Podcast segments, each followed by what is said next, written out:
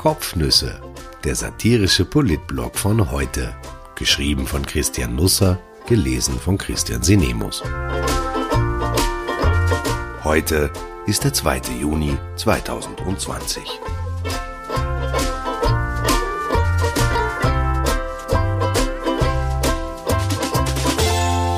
Danke, Baby.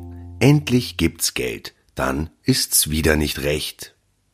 Es war ein Pfingsten der Erkenntnisse. Das kann man mit Fug und Recht behaupten. Unser Wissen über Politiker und andere Potentaten des Landes wurde derart hochgefahren, dass es gefährlich nahe an den Anschlag geriet. Alles war enthalten, was Österreich liebenswert macht. Wein, Geld, ein Hund, ein Schnuller, ein Butterstriezel, es war wunderbar. Alles begann damit, dass etwas fehlte. Pressekonferenzen nämlich. Wir schalteten den Fernseher ein, aber kein Kurz, kein Anschober, kein Kogler, nicht einmal eine Schramböck. Als wir schon dachten, die Regierung hätte auf uns vergessen, schickte sie uns Christine Aschbacher als eine Art heiliger Geist oder heilige Geistin, der oder die auf die Erde niederkam. In der Kronenzeitung fand sich in der Samstagsausgabe ein Bildnis der Ministerin für Arbeit, Familie und Jugend, das allerlei Interpretationen zuließ. Zu sehen ist eine typisch österreichische Familie aus dem neuen Biedermeier, also Mann, Frau, zwei Kinder auf der einen Seite, die Ministerin auf der anderen. Dazwischen mindestens 200-Euro-Scheine, auf die alle starren. Der Mann mit Corona-Bauch und dem Corona-Fell im Gesicht, der Bub, den er am Arm trägt und die Frau mit dem Baby, das nach dem Geld greift. Aber vielleicht ist alles ganz anders. Die dazu passende Geschichte beschäftigt sich mit dem Virus-Hilfsfonds, wobei mir gar nicht bewusst war, womit er sich das Virus verdient hätte, dass man seinetwegen einen Hilfsfonds einrichtet. Jedenfalls spuckt dieser Virus-Hilfsfonds Geld aus, denn es sei die Not groß, steht da, und mehr als 108.000 Anträge schon eingegangen.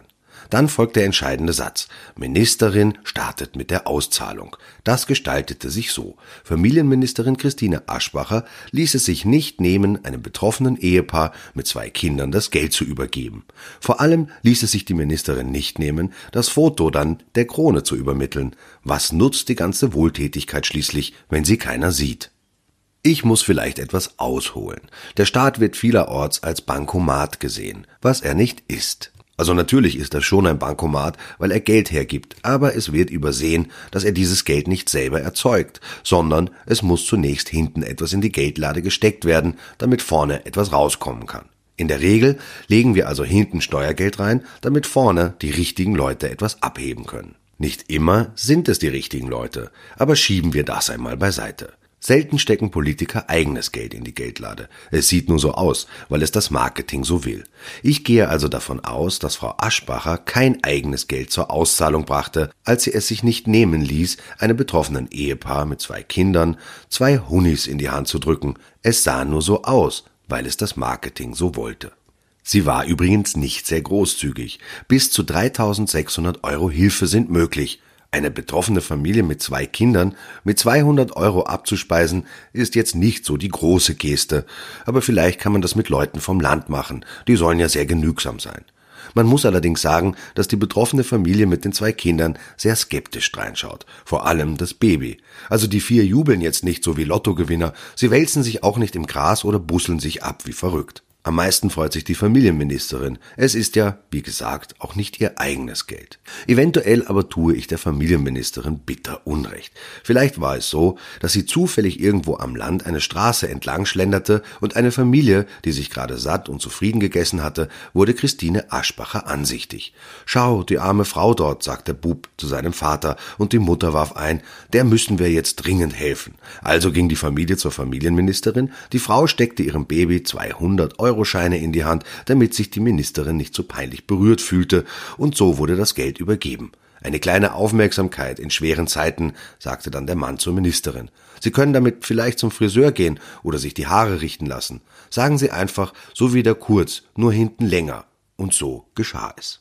Wir werden das Rätsel nicht mehr klären können, denn Das Bild ist verschwunden. Auf den Bildagenturen keine Spur davon. Auf der Fotodatenbank des Bundeskanzleramtes findet man Bilder von Christine Aschbacher in Hülle und Fülle. Auf allen sieht sie sehr freundlich aus. Wenn sie in Gesellschaft ist, hat sie meist die Arme oben und gestikuliert. Ich glaube, das hat sie sich von Sebastian Kurz abgeschaut. Aber es fehlt das Foto mit der betroffenen Familie, mit den zwei Kindern. Auch die ÖVP kann es nicht auftreiben. Der Sprecher von Aschbacher ist tagsüber nicht erreichbar.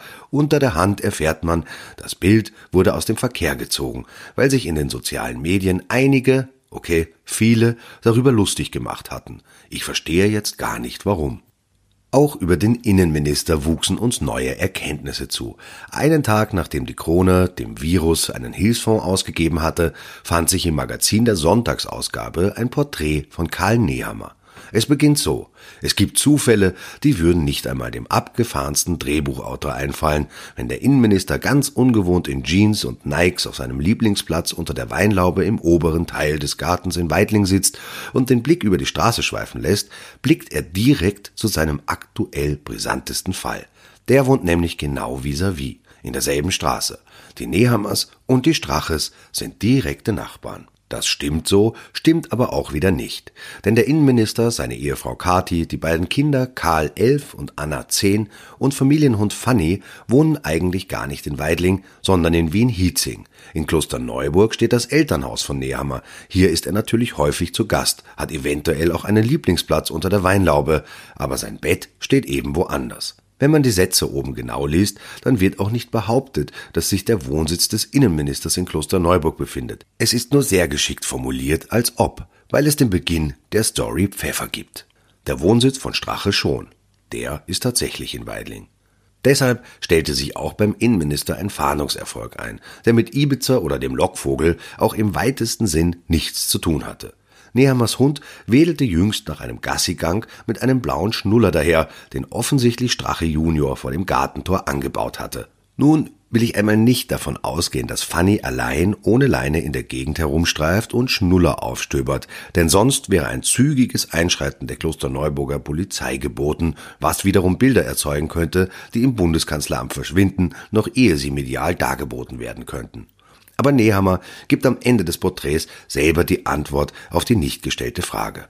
Die glauben ja alle, mir macht das Spaß mit den Verboten. Dabei warte ich am meisten, dass bald alles vorbei ist. Am zweitmeisten vielleicht. Sind wir mit unseren Politikern zu streng? Ich denke nicht. Meistens haben sie es ganz kuschelig, aber nicht jeder und jede sieht das so. Ich bekam Post von Fellner. Nein, nicht was Sie jetzt vielleicht denken. Michael Fellner schrieb mir, er ist Lavantaler, aber im Wiener Exil, wie er schreibt, was mir sicherer vorkommt als der umgekehrte Weg. Jetzt, wo doch keiner mehr die Wiener bei sich haben will, leiden konnte sie schon zuvor keiner. Michael Fellner, Leser meines kleinen bescheidenen Blogs hier, hat in den Unterkärntner Nachrichten, die ich nicht jeden Tag am Nachttisch liegen habe, wie ich bekennen muss, einen Leserbrief entdeckt. Dagmar W. hat ihn geschrieben. Ich möchte noch einmal an die Opposition appellieren, beginnt der Leserbrief, und viele werden gar nicht gewusst haben, dass es nicht der erste derartige Appell ist. Jedenfalls geht der Aufruf so. Lasst endlich Bundeskanzler Sebastian Kurz in Ruhe. Die Vorwürfe gegen den Kanzler wegen seines Auftritts im kleinen Balsertal seien ein absurder Blödsinn, schreibt Dagmar W. Wenn die Lavantaler einmal in Fahrt sind, dann gehen die richtig ab. Bist du Moped. Frau Meindl-Reisinger, Herr Kickel, Herr Hofer und auch Landeshauptmann Kaiser. Ohne Herr, Anmerkung. Der zu allem seinen Senf dazugeben muss, machen das nur, weil sie nicht damit zurechtkommen, dass sie nicht so beliebt wie der Kanzler sind. Kanzler Sebastian Kurz ist ein herzensguter Mensch, ich würde alles für ihn tun, ich würde mein Leben für ihn geben. Ein Gnadenakt, wie man ihn heute selten erlebt, der aber gut begründet wird. Mit den Anschuldigungen verletzt ihr nicht nur den Kanzler, sondern auch mich. Ein Stich mitten ins Herz. Der verletzte Kanzler trug derweil Gebäck ins Kreisgezimmer, denn Claudia Stöckel war da. Ich glaube, Kurz frühstückt mit der Ö3-Reporterin inzwischen häufiger als mit seiner Lebenspartnerin, was jetzt vielleicht gar nicht so eine hohe Latte ist. Aber er deckt den Tisch vermutlich nicht einmal so oft für Gerald Fleischmann ein, und das ist jetzt eine Flughöhe, die ist nicht so leicht zu erreichen. Frühstück bei mir beginnt üblicherweise mit der Beschreibung des Frühstücks bei irgendjemanden. Der Nachteil von Radio ist ja, dass man nichts sieht, und so war es auch hier. Aber Stöckel wusste Abhilfe und beschrieb das Dargebotene als großartig aufgedeckt, erwähnte diverse Beerensorten und am Ende den Striezel. Beim letzten Mal warf Kurz ein, hat meine Mutter den Striezel gebacken, diesmal ist er nur gekauft, also schauen wir, was am Ende besser schmeckt. Wenn es der von meiner Mutter war, dann bitte laut und deutlich auf Ö3 sagen. Stöckel lächelte und erwähnte den Striezel im Interview mit keinem Wort mehr. Als Schwiegertochter rutschte sie bei Mama Kurz an unwählbare Stelle. Das Gespräch blieb natürlich nicht beim Striezel stecken. Stöckel kam mittendrin auch auf den Härtefallfonds zu sprechen, nicht auf den für das Virus, sondern auf den für Menschen. Die Ö3-Reporterin erwähnte die schleppende Auszahlung, dass viele noch auf ihr Geld warten müssten und das schon lange, dass die Bürokratie überbordend sei, dass es Fallen in Formularen gebe. Es gibt sehr viele Situationen, in denen man nichts bekommt oder lächerliche Beträge bekommt. Kurz konterte. Wenn natürlich der Name auf dem Formular falsch ausgefüllt war oder wenn es ein Einkommen war, das es zwar gegeben hat, aber das vielleicht niemals versteuert wurde und daher auch nirgends aufscheint, dann kommt es zu einem anderen Ergebnis.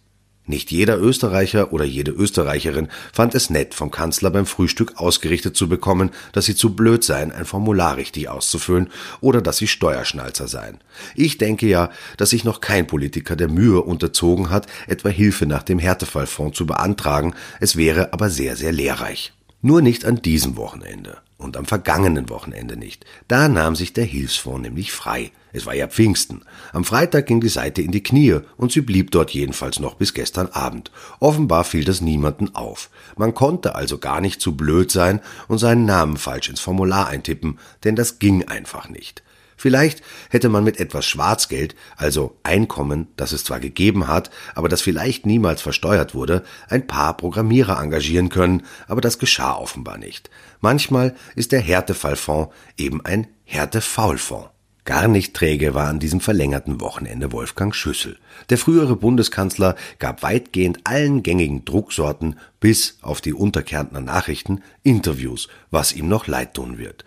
Schüssel wird am 7. Juni 75. Er hat seine Autobiografie geschrieben, was Mut macht. Es gab also Anlässe genug. Schüssel parliert in der Krone über sein Cello. Es sei eigenwillig wie eine Frau. Du musst sanft und zärtlich zu ihm sein. Gut, dass alte Männer nicht so eigenwillig sind, jedenfalls nicht so arg wie Cellos. In der Presse verrät er, dass Werner Kogler 2003 eine schwarz-grüne Koalition verhindert habe. Alexander van der Bellen wollte, Eva Glawischnik wollte, ja sogar Peter Pilz war nicht dagegen. Aber wer massiv dagegen war, war Werner Kogler.